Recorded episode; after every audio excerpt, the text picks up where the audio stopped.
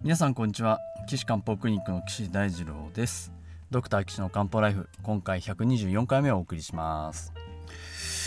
さてえーとこの ポッドキャストはですね、えー、まあ、皆さんの体の不調をですね、あのー、ご相談いただいて、まあ、西洋医学的な面それから中医学的な面からね、あのー、お話をして、まあ、こういうふうに対応考えてますよとかこういう病気だっていうふうに考えてますよ。現代医学やったらこういう検査してこんな結果が出ますよとか。で現代医学で難しい場合は、まあ、中学だとこんなやり方があるんですよねなんていうお話を皆さんにご紹介して、まあ、今皆さんが体のことで悩んでる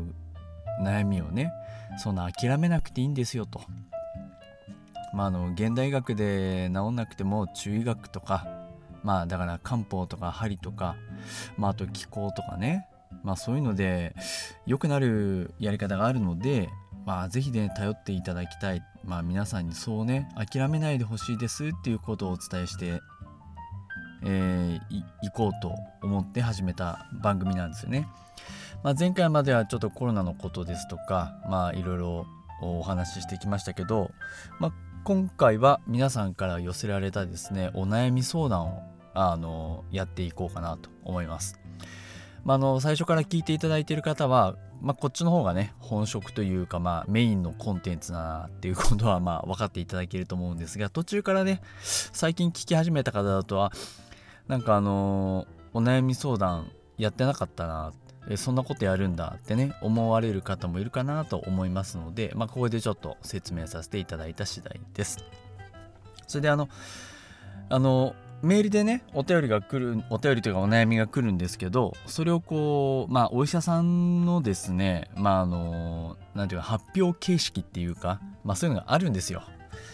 あの共通言語とか言い回しとかまあ、あのですので、まあ、そういうのにまあまとめてありますのでそれをまず皆さんに紹介したいなと思います。えー、っとですね77歳の男性です。娘さんがねあのおじいちゃんしんあおじいちゃん心配だからって言うんであの連絡メールくれたんですね。えー、主訴。あのも悩んでらっしゃるのはおじいちゃんが夜中寝ていると胸をドシンドシンと内側から蹴飛ばされる。とおっしゃるそうです。あのー、いいですね。こういうあまああのご本人にとっては良くないんですけど、まあ、こういうお悩みがね来るところがすごいあの漢方ライフっぽくていいなって思いますね。どうもお便りありがとうございます。えーと今までの病気がですねパーキンソン病があって軽度認知症があってあとは脳梗塞の気応があるんですね。で高血圧脂質異常症まあこれコレステロール高いとか言われてるんでしょうね。あと心室性気外収縮不整脈のうちの一つですけどあこれあれかな。昔からドシンドシンと言われ言言ってたのがお医者さんでね心室性気外収縮って言われてるのかもしれないですね。であと肺結核で右の肺あの上肺葉切除術をしていると。よ詳しく書いてくれてありがとうございます。であとは経質炎があってそれで下血したことがあるのと左の外耳道炎。あ耳ね。耳だれが出ちゃって。で飲んでるお薬がレミニールセンノシドオルメサルタンアトルバスタチンランソプラゾールビソプロロールフマル酸レボドッパ、カルビドッパ、えー、酸化マグネシウム、プロパフェノンね。まあ、プロパフェノンっていうのはね、抗不整脈薬なんでね、まあやっぱり、このドシンドシンっていうのが、ね、昔から先生あったんでしょうね、きっとね。で、このドシンドシンと内側から蹴飛ばされるのが昔からあったんですね。ああ、まあやっぱりそうですね。で、夜中目が覚めちゃうと。で、夢を見ることが多くて、その時はまあ結構大声を上げていると、まあ、娘さんが感じてるんですね。でその夢の内容としてはイノシシが飛んできたり包丁で刺されるなどもちょっとこうゾワッとするちょ怖い夢なんですね。で、えー、まあそれであれですかねうおーとかって声上げてるかもしれないですね。で特に、えっと、胸が痛いとか息苦しいとかそういうことはないとおっしゃってるそうです。で、えー、今ある症状としてはですね夜中目が覚めちゃう。で夢をいっぱい見る。で顔の色はすごく悪くてもう真っ白だと。で皮膚がかゆい。で時々ふわふわするようなめまいがある。軽度の頭痛。であと便秘。まあ今さあの酸化マグネシウムとかね飲んでましたもんね。洗脳紙でも飲んでますもんね。うん。で便が硬いと。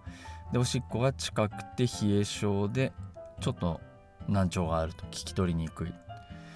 だそうです。で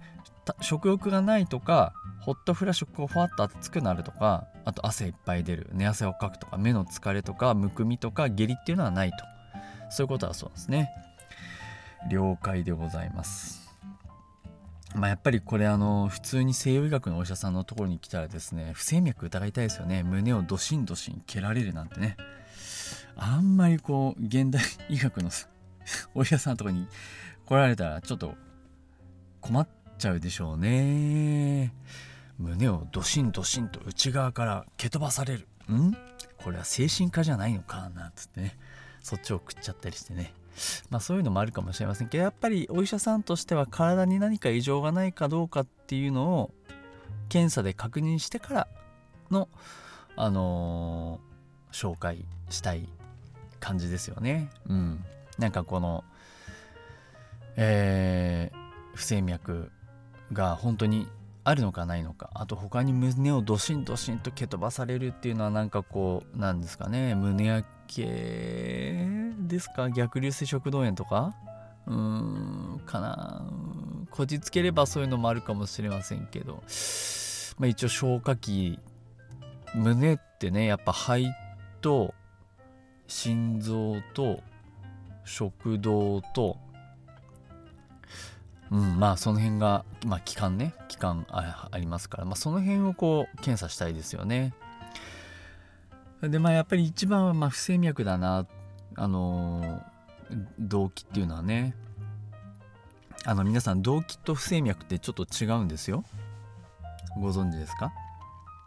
あの不整脈っていうのはあの動機っていうとねみんな不整脈って思ってる方いらっしゃるかと思うんですけどこれ結構違ってて不整脈っていうのはやっぱりその心電図を取ったりあとはあのー、胸の心臓の音を聞いたりあと手首でこう脈を触れてそれがあの実際問題こうバラバラであるとか一定じゃないとかねそういう状態のことを不整脈って言います。だからでも動機っていうのはあくまでもご本人の感じ方なのでそれを感じてるかどうかそれがあの訴えになります。もう訴えが病名みたいな感じになっちゃってますよね。だからあの動機の中でもやっぱりその脈が不正だとかすごく速くなっちゃうとかそういう場合も実際あります。うん。だから動機ですっていう人はどんな感じがするんですかっていうのをいつも聞きますよね。あの脈が速くなるのかバラバラなのかそんなことはないのか。正常な脈っていうのは1分間に60回から100回脈を打つっていうふうに定義されてますのでそこで1分間脈をこう測ってもらってですねうん52回とか、うん、88回とかまあそういったのね調べておいてもらえると